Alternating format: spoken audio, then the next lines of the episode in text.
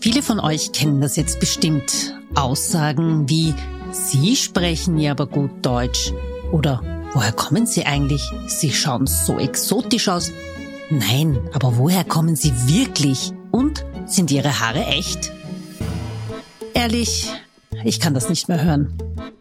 Ich bin waschechte Wienerin, das behaupte ich zumindest. Viele sehen das nicht so. Ich bin hier geboren, lebe mitten im Dritten und Deutsch ist für mich kein Problem. Herzlich willkommen zu meinem Podcast Deutsche Sprache, schwere Sprache. Apropos Sprachen, wie gut ist denn eigentlich Ihr Deutsch?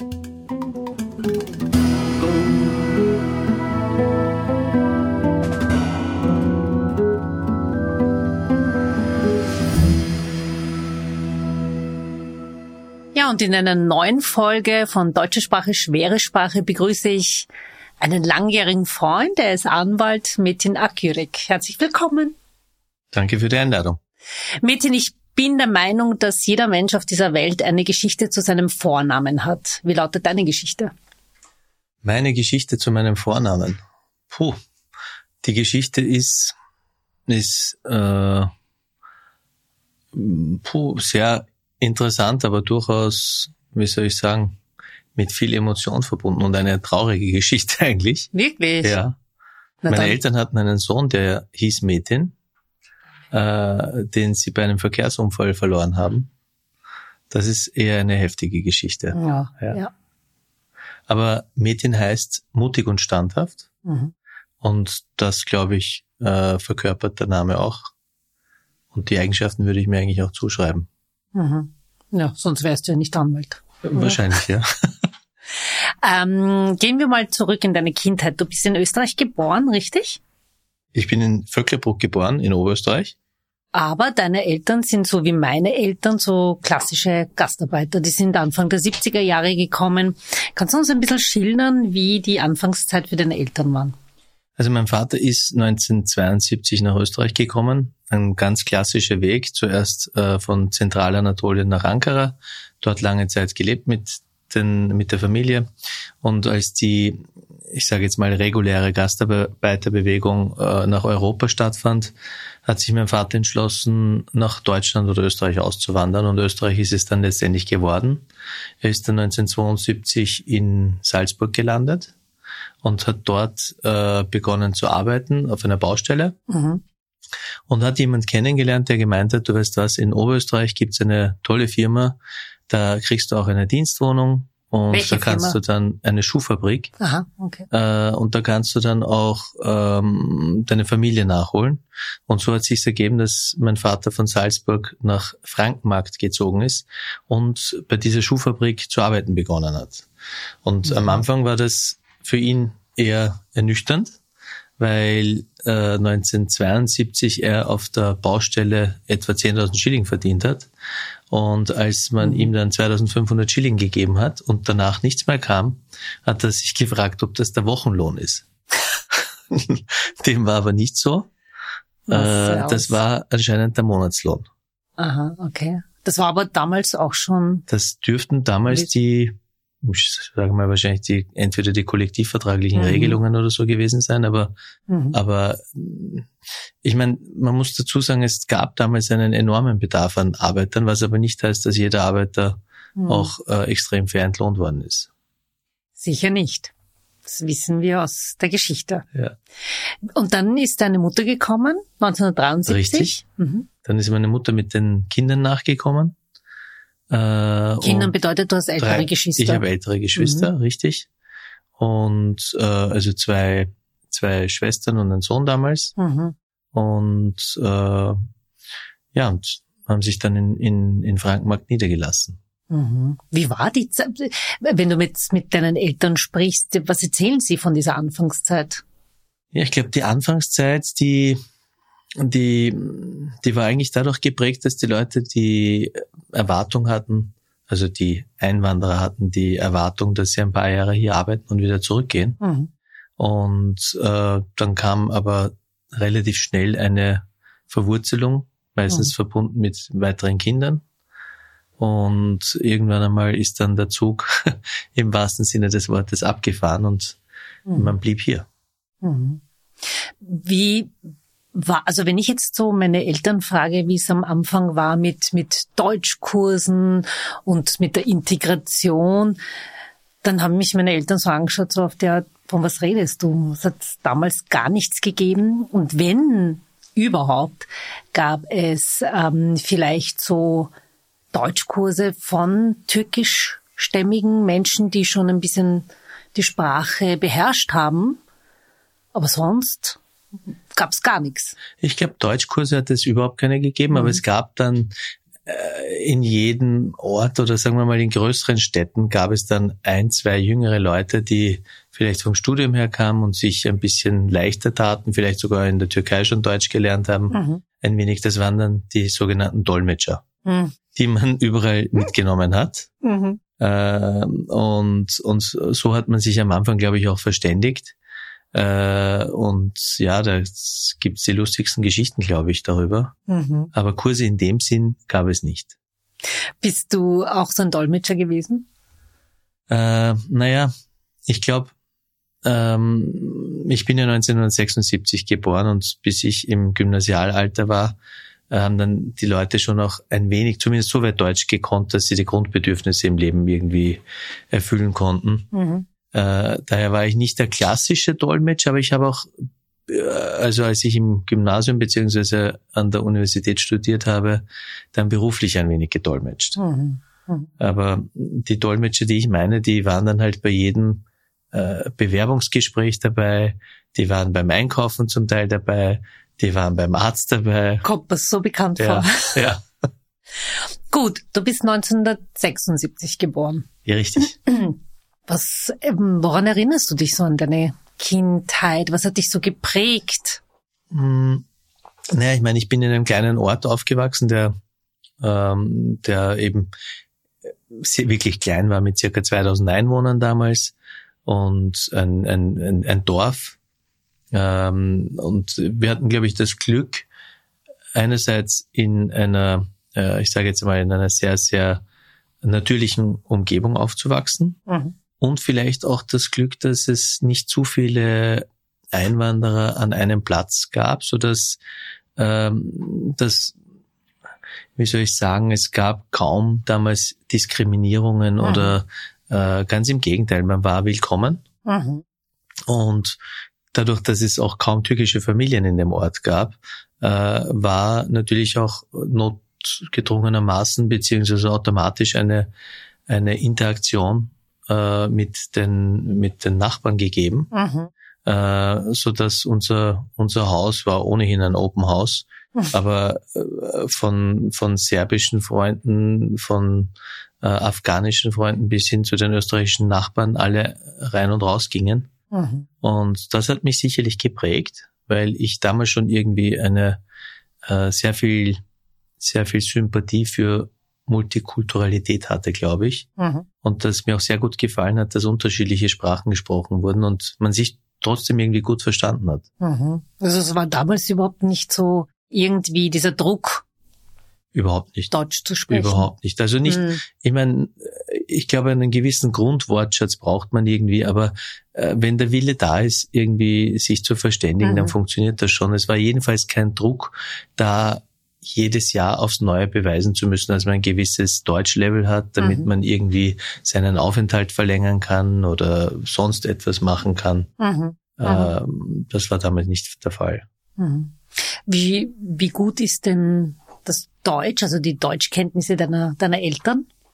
Die waren zum Zeitpunkt der Pensionierung schlecht mhm. und sind mittlerweile noch schlechter geworden. Also haben Sie auch nie diese Möglichkeit gehabt, wirklich Deutsch zu sprechen, weil du erzählt hast, dass dein Vater eben in dieser Fabrikswohnung oder in dieser großen Fabrik gearbeitet hat, wo man halt auch nicht so wirklich Zugang zu den Autochtonen unter Anführungszeichen hatte. Äh, ich glaube, damals war die, die, wie soll ich sagen, erstens einmal war die Erwartung an sich selbst nicht jetzt hier zu bleiben. Mhm. Und damit war die Motivation nicht wahnsinnig groß, jetzt äh, super Deutsch zu lernen. Mhm. Äh, und zweitens war das Level an Deutsch, wofür man eigentlich, äh, was man täglich brauchte, genug. Und da hat ja auch kein Mensch auf Grammatik oder sonst irgendwelche sprachlichen Feinheiten mhm. äh, geschaut, sondern es war einfach nur notwendig, sich irgendwie artikulieren zu können. Mhm. Und das war für meine Eltern kein Problem. Ähm, ich meine, äh, das war halt so dieses typische Gastarbeiterdeutsch. Mhm. Aber lustig war, dass dann die Österreicher auch in diesem Deutsch manchmal gesprochen haben. Oder zum Teil noch immer so sprechen. Zum Teil noch immer ja. so sprechen, ja. ja. Gut, dann ähm, wie war deine wie war deine deine Einschulung beziehungsweise was du im Kindergarten? Meine Einschulung war der Spielplatz. da habe ich meine Einschulung gehabt, weil bis dahin habe ich nur Türkisch gesprochen, also bis drei circa. Mhm. Und äh, am Spielplatz habe ich dann Deutsch gelernt. Also mhm. meine Eltern erzählen mir, dass mich die Kinder am Anfang nicht mitspielen lassen wollten, mhm. weil ich überhaupt nichts verstanden habe. Ja. Aber das ging dann, glaube ich, schnell. Ja. Dass ich äh, einfach Deutsch schnell gelernt habe. Ich meine, die Kinder saugen ja auch alles auf. Wie, wie beurteilst du dann jetzt diese Aussagen in der jetzigen Zeit? So, es gibt so viele Kinder äh, mit migrantischem Background, die eben kein Deutsch können und einfach nur zu Hause die Muttersprache gesprochen wird, eben das, was von der Politik jetzt verlangt wird, auch Deutsch am Schulhof und so weiter. Na, grundsätzlich glaube ich, ist es, ist es äh, durchaus sinnvoll für die, für die Kinder, hm. äh, zu verlangen, dass sie Deutsch lernen.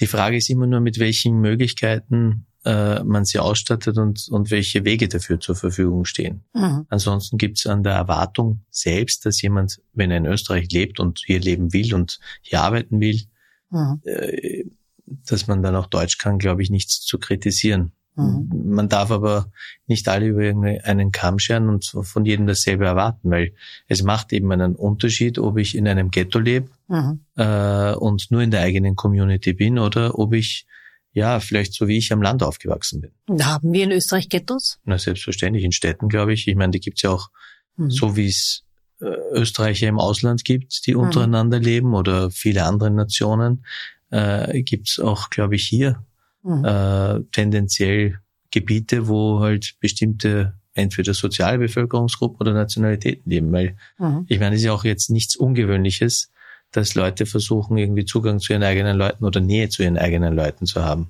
Mhm. Mhm. Okay, gehen wir wieder zurück in deine dein Kindesalter. Du hast am, am Spielplatz Deutsch gelernt. Wie war eigentlich die Schule für dich? Also was, wie hat dich die Schule geprägt? Warst du ein, ein Streber? Warst du ein guter Schüler?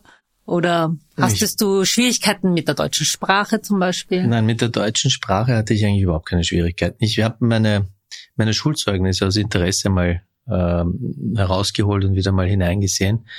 Äh, ich hatte in der ersten Klasse in Deutsch einen Dreier, in der zweiten einen Zweier und in der dritten hatte ich schon einen Einser. Äh, das heißt, es war keine große Schwierigkeit, aber natürlich ist es, ähm, äh, wenn man zweisprachig aufwächst, ja, mhm. ist das ganz am Anfang vielleicht ein bisschen ein Nachteil.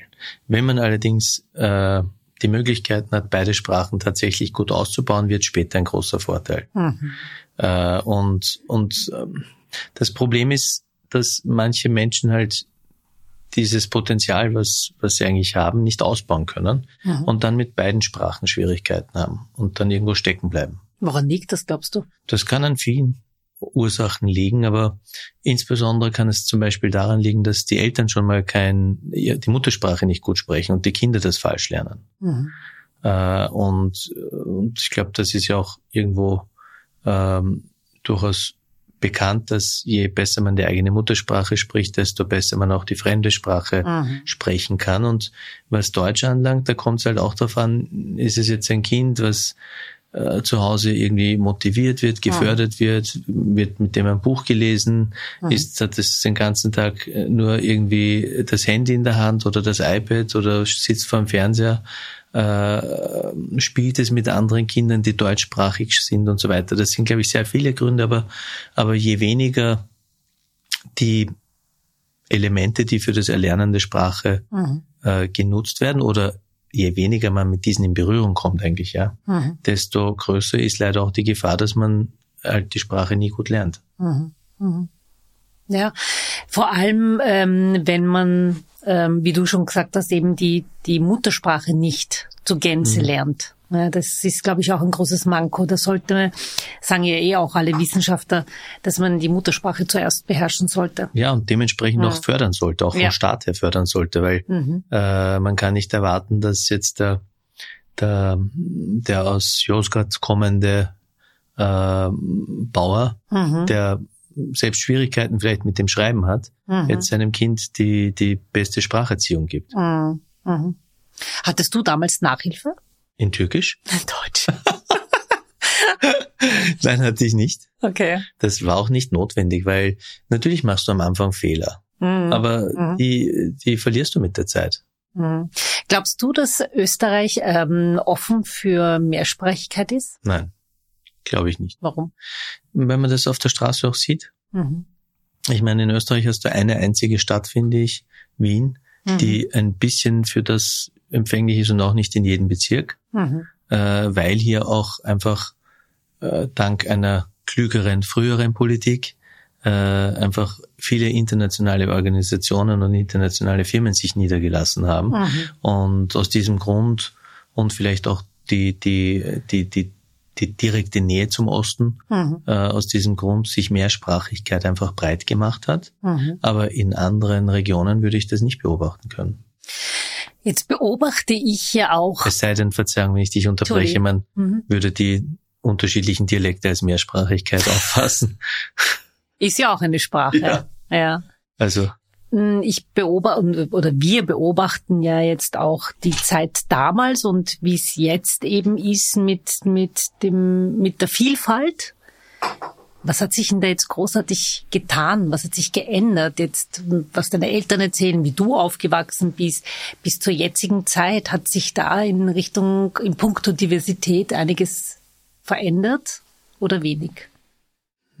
Naja, ich glaube, dass damals die, die Vielfalt durchaus eine willkommene Vielfalt war mhm. und, und auch jedenfalls nicht als Problem gesehen wurde. Mhm. Wenn man sich die heutigen, äh, ja, ich sage jetzt einmal, Zeitungen, politischen äh, Aussagen und so weiter ansieht, dann bekommt man immer mehr den Eindruck, dass äh, Vielfalt nunmehr als Problem gesehen wird und ja. nicht als, als Chance oder als Bereicherung. Das, glaube ich, hat sich jedenfalls mal geändert.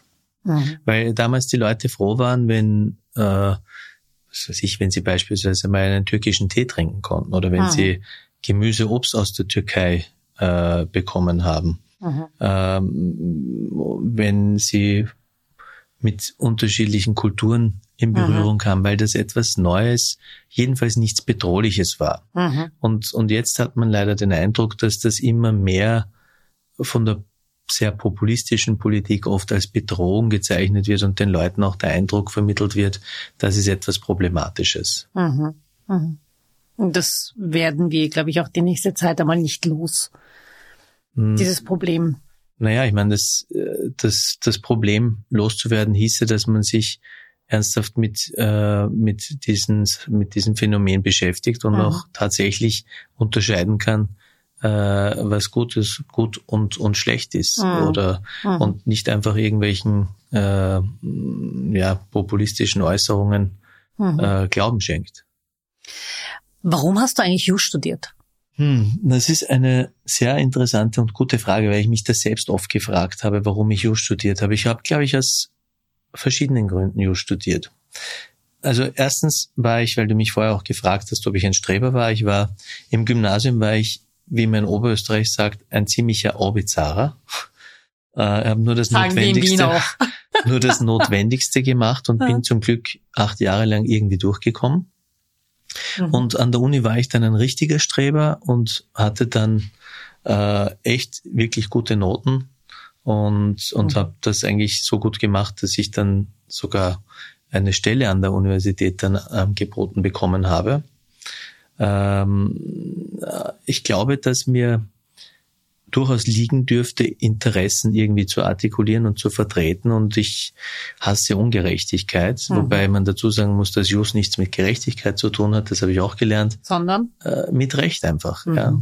Und, und Gerechtigkeit ist ein subjektives Empfinden. Es ist für jeden Menschen etwas anderes, während mhm. Recht objektiver sein sollte. Ähm, ich glaube, das ist mir gelegen. Es waren aber auch zum Teil Ungerechtigkeiten, glaube ich, die meine eigene Familie mhm. erfahren musste. Mhm. Wie zum Beispiel ein Rechtsanwalt in Frankenmarkt namens Guckenberger, der meine Jetzt Äh, ja, der meine Familie bei einem Autounfall vertreten hat, mhm. äh, bei dem meine Schwester leider von einem Alkoholenker angefahren wurde. Mhm. Und, äh, und äh, ja, damals einfach ihm nicht zustehende Honorare kassiert hat. Äh, und das waren Sachen, die, die einfach irgendwie, glaube ich, in Erinnerung bleiben. Mhm. Ja. Äh, oder auch, ich muss auch ehrlich sagen, die ausbeuterische Entlohnung von diversen kleinen Firmen, die äh, Arbeiter ja. alle paar Jahre mal gekündigt haben, ohne dass sie es überhaupt mitbekommen haben, damit sie keine Abfertigung zahlen müssen mhm. und, und und vieles mehr. Und ich glaube, da muss man auch ganz die Kirche im Dorf lassen und sagen, dass äh, diese diese Menschen, die damals in den 60er, 70er Jahren gekommen sind und hier wirklich vieles geleistet haben, äh, oft sehr unfair behandelt worden mhm. sind und daran einfach auch viele verdient haben. Mhm. Wahnsinn.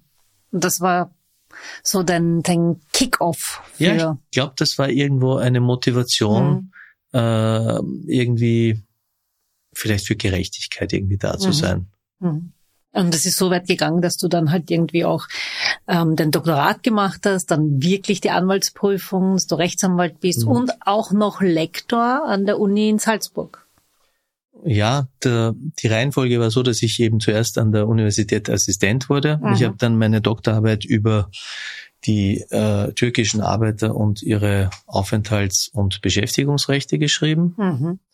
Und habe dann aber ähm, im Jahr 2010 entschieden, die Anwaltsausbildung zu machen mhm. und habe mich dann eigentlich nach kurzer Zeit selbstständig gemacht und habe meine eigene Kanzlei dann äh, aufgemacht, mhm. die ich seit Jahren jetzt leite äh, und weil mir aber die Lehre so viel Spaß gemacht hat äh, und ich halt gerne Wissen weitergebe, mhm.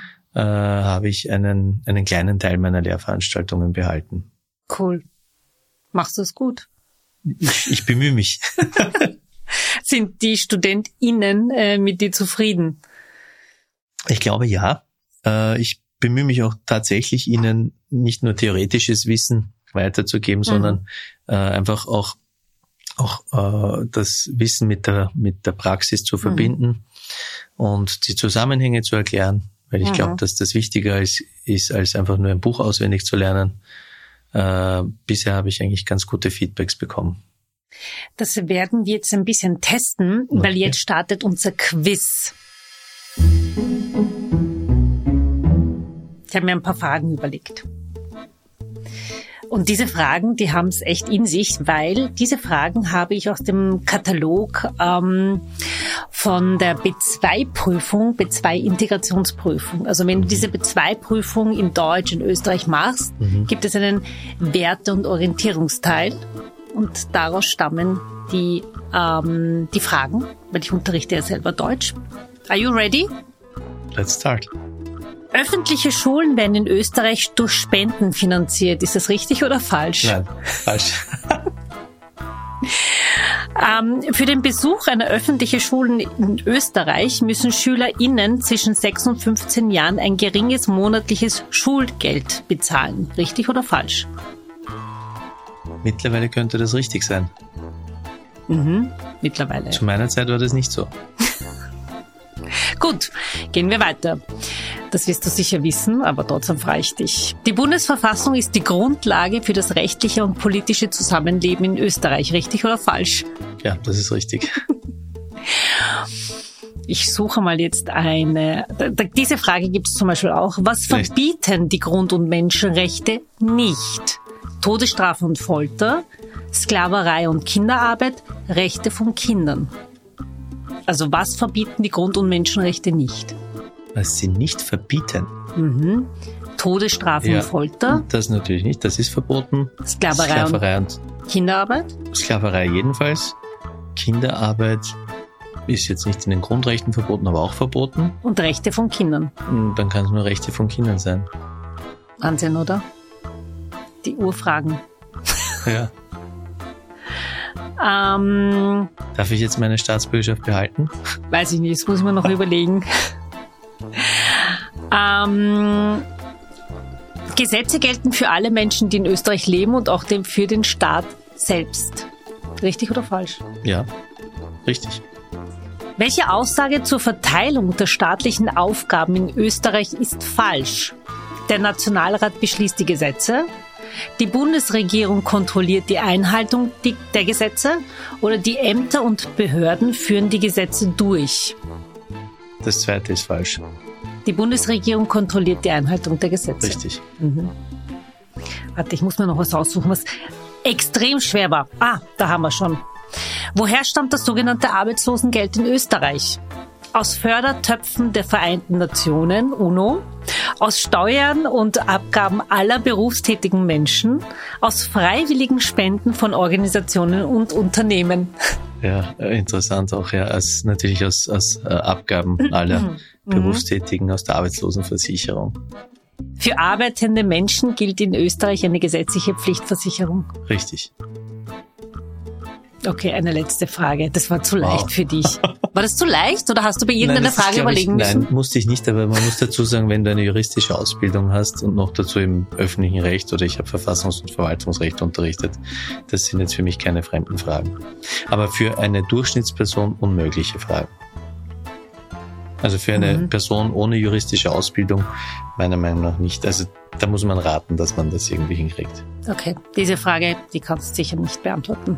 In Österreich besteht ein Jahr lang Kindergartenpflicht für Kinder, die bis zum 1. September des jeweiligen Kalenderjahres drei Jahre alt geworden sind, vier Jahre alt geworden sind oder fünf Jahre alt geworden sind. Ab dem dritten Jahr gibt es das verpflichtende Kindergartenjahr. Mist.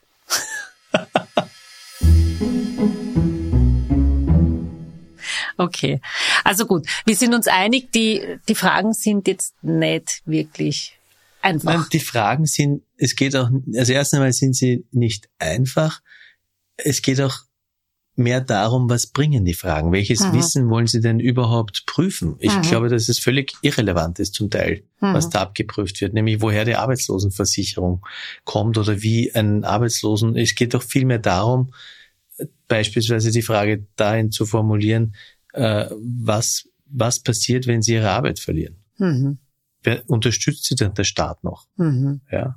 Diese Fragen wären eigentlich wichtiger, als, als irgendwie sinnloses Wissen abzuprüfen. Mhm. Äh, und, und die Gewaltenteilung, ich meine, ob die Bundesregierung die Einhaltung der Gesetze kontrolliert, ich meine, Mhm. äh, wichtiger wäre eher zu fragen, wer macht so ein Gesetz? Mhm. Welches Mitspracherecht haben Sie bei einem Gesetz? Mhm. Oder wirken Sie überhaupt mit bei einem Gesetz? Mhm. Mhm. Was bedeutet es, dass Männer und Frauen wählen dürfen? Genau. Sehr gut, Herr Anwalt. Dankeschön. Eins. Diese eine Frage hast du mir aber nicht beantwortet, es ist mir wieder eingefallen. Wie hat dich deine Schullaufbahn ge geprägt? Also an was erinnerst du dich da? Boah. Gibt es da irgendwas, wo du sagst, okay, das Meine Schullaufbahn, wie mich die geprägt hat. ja Schwierig. positiv, negativ, irgendein Erlebnis? Mm. Ja, meine erste Liebe war meine Volksschullehrerin. Warum habe ich mir von dir jetzt nichts anderes erwartet? Warum? Nein, Eh klar, typisch. Nein wie hat sie mich geprägt? Ich glaube, ich glaube im Nachhinein, ja, weil ich habe ja gesagt, dass ich im Gym äh, eigentlich nur das Mindeste gemacht habe. Aus mm, verschiedenen Gründen, glaube ich. Aber Mhm. äh, und als ich dann an der Uni dann das Gegenteil erlebt habe, mit sehr viel Eigeninitiative Mhm. und Interesse, habe ich halt gesehen, dass du eigentlich alles machen kannst, was du willst, solange du nur Interesse, Hm. Und ein bisschen das Talent. Potenzial, dass du ein bisschen Talent hast und, und auch eifrig bist. Die drei Sachen, glaube ich. Ja, du Und brauchst ein bisschen Interesse. Support, oder? Da, den brauchst du dann gar nicht mehr. Also wenn das auch noch dazu kommt, super. Hm. Aber wenn du talentiert bist, wenn du etwas mit Begeisterung machst Mhm. und wenn du bereit bist, dafür was zu leisten, dann Mhm. funktioniert's. Mhm. Okay. Weil ehrlich gesagt, ich habe bisher nicht viel Support bekommen. Ich habe keinen einzigen, keinen einzigen Job bekommen, wo mich jemand hingebracht hat. Mhm. Mhm. Hast du irgendwie ähm, Probleme mit deinen, also Probleme, so irgendwie ähm, Schwierigkeiten gehabt bezüglich deines Namens? Naja, ich meine, so ganz offensichtliche Schwierigkeiten hatte ich nicht. Aber, aber was lustig ist, was ich gerne erzählen will, ist, warum ich unter anderem von Salzburg weggegangen bin. Na bitte. Und zwar, äh, wenn ich in Salzburg neue Leute kennengelernt habe, dann haben sie meistens gefragt, wo kommt eigentlich ihr Name her? Und ich dann drauf normal, ne, aus der Türkei. Meine Eltern sind ja beide Türken. Mhm. Und, und die dann, wirklich? Wahnsinn, sprechen Sie gut Deutsch?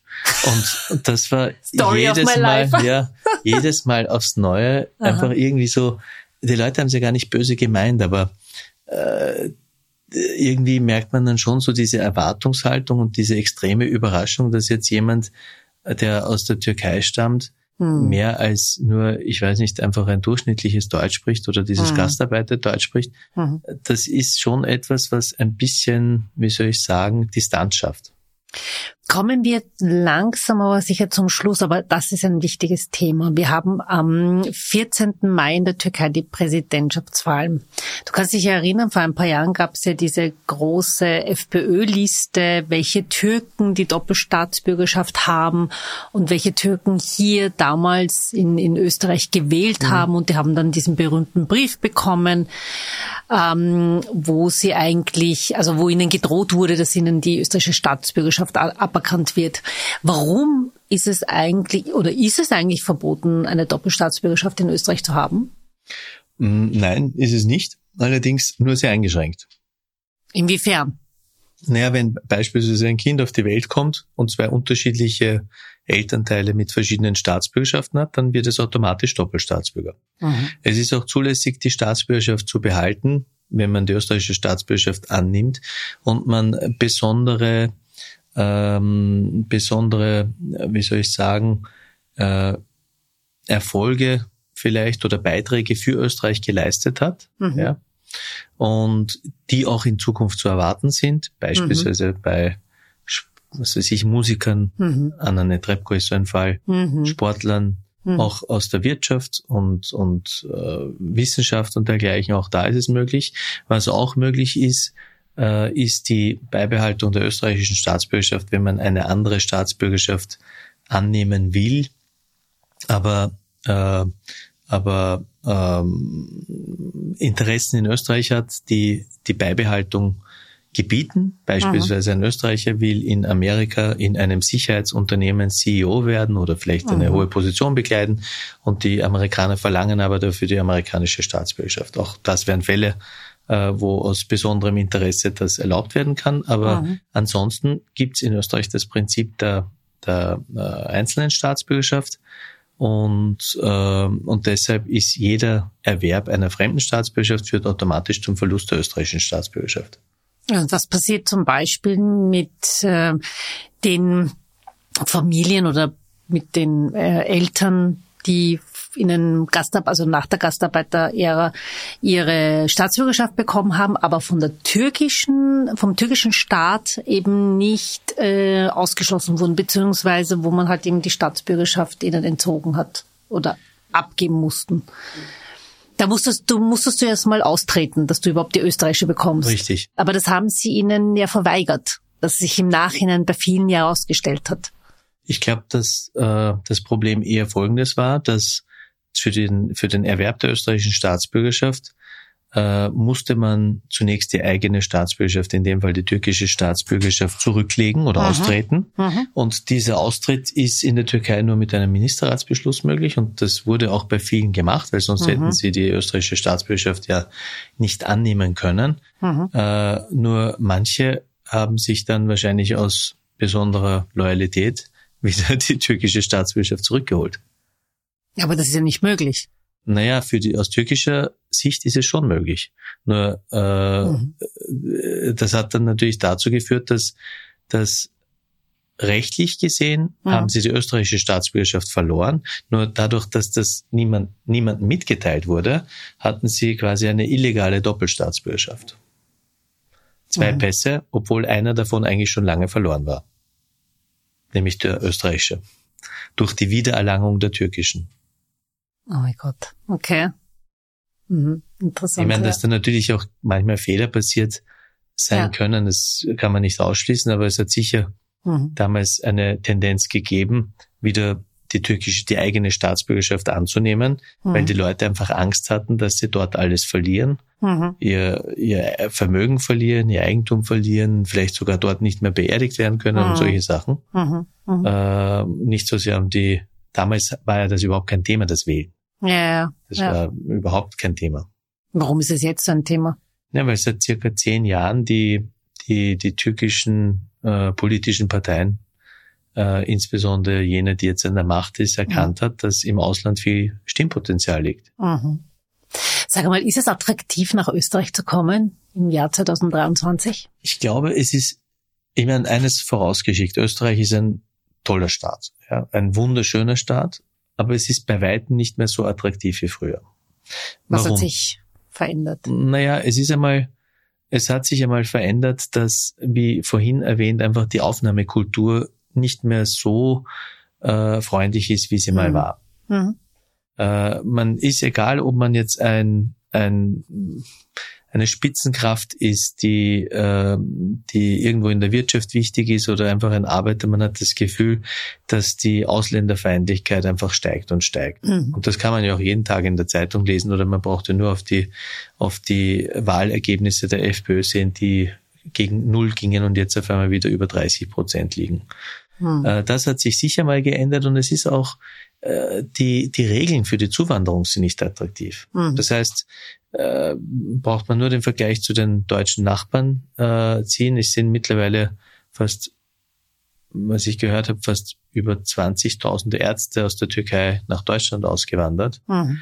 äh, weil einfach das Einwanderungssystem ein viel besseres ist. Mhm. Das Mhm. heißt, dass Österreich hier leider auch einfach hinterherhinkt, gute Leute oder jene Leute zu bekommen, die wir hier brauchen. Mhm. Mhm. Also, wenn du jetzt zum Beispiel in irgendeinem anderen Land leben würdest, würdest du Österreich nicht, nicht anvisieren. Mm, Also nicht um meine, äh, meine Erwerbsphase hier zu Mhm. verbringen. Ich würde es erst anvisieren, wenn ich alt wäre Mhm. und auf keine Erwerbstätigkeit mehr angewiesen wäre. Mhm. Sag, wie viele Sprachen sprichst du eigentlich? Da muss ich jetzt zählen.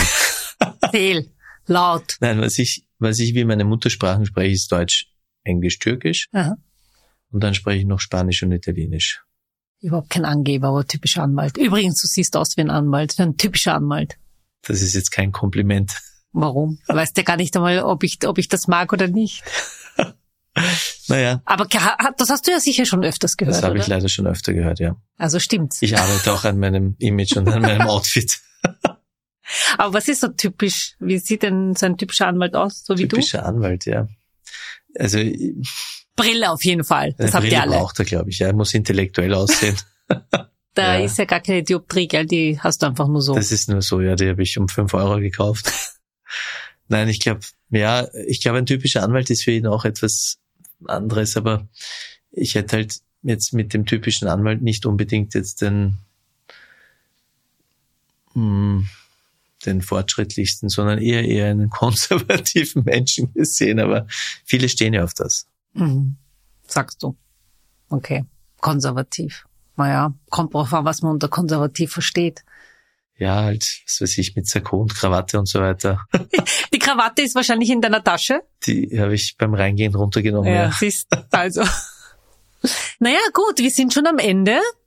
Çok teşekkür ederim geldiğin için. Darf ich jetzt eine Honorarnote legen? Natürlich nicht. Das ist so, das ist auch typisch Anwalt, ja. Also wir nur gleich Geld. Was soll ich sagen? Ich muss mir die Freundschaft mal überlegen. Nochmal neu überdenken. Ach, sehr gut. Geldin Danke. Dankeschön. Ja, ich sag danke. Sag mal noch was auf Türkisch, damit die Leute auch hören, dass du Türkisch sprichst. Eser'cim çok teşekkür ediyorum davetten dolayı. Mükemmel bir program yapıyorsun. Tebrikler. Dankeschön.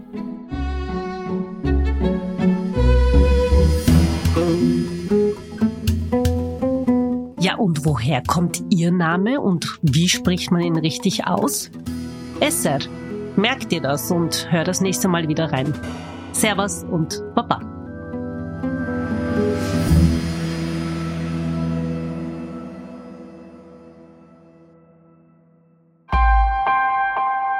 Missing Link